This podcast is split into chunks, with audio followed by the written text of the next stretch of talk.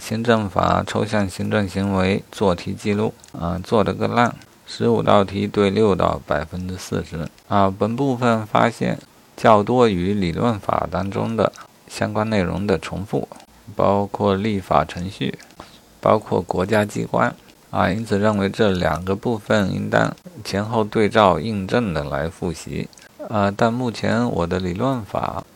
语音笔记没有做详细的标注啊，因此很难检索相关的关键词来做对比和印证啊。按照原定的计划，计划当时理论法的学习就是连做题一并做过，本不打算再来个第二轮啊。现在看来也不行，至少回听一遍，标注一遍啊，详细标注一遍就当做完成了第二轮学习吧。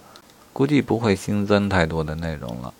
啊，另外关于语音的更新，有如下的决定：行政法学习过程中发现有一些法律发生了修订，单纯录一条更新的语音，不能避免回听到原来的语音时候所造成的错误认识啊。因此，但凡发现的问题，应当直接更新原笔记，在原音频内直接插入更新的内容。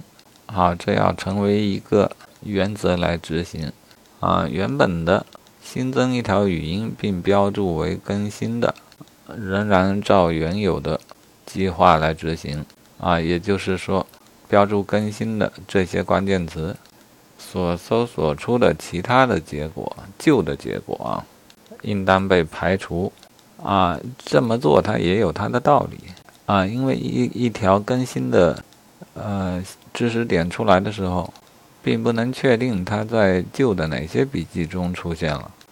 啊，因为到目前为止还有部分笔记是没有经过标注的，或者即便经过标注，它也是有可能没有标注完整的，导致我没有把它搜到。所以这个方法它必要的时候也要作为一个补充。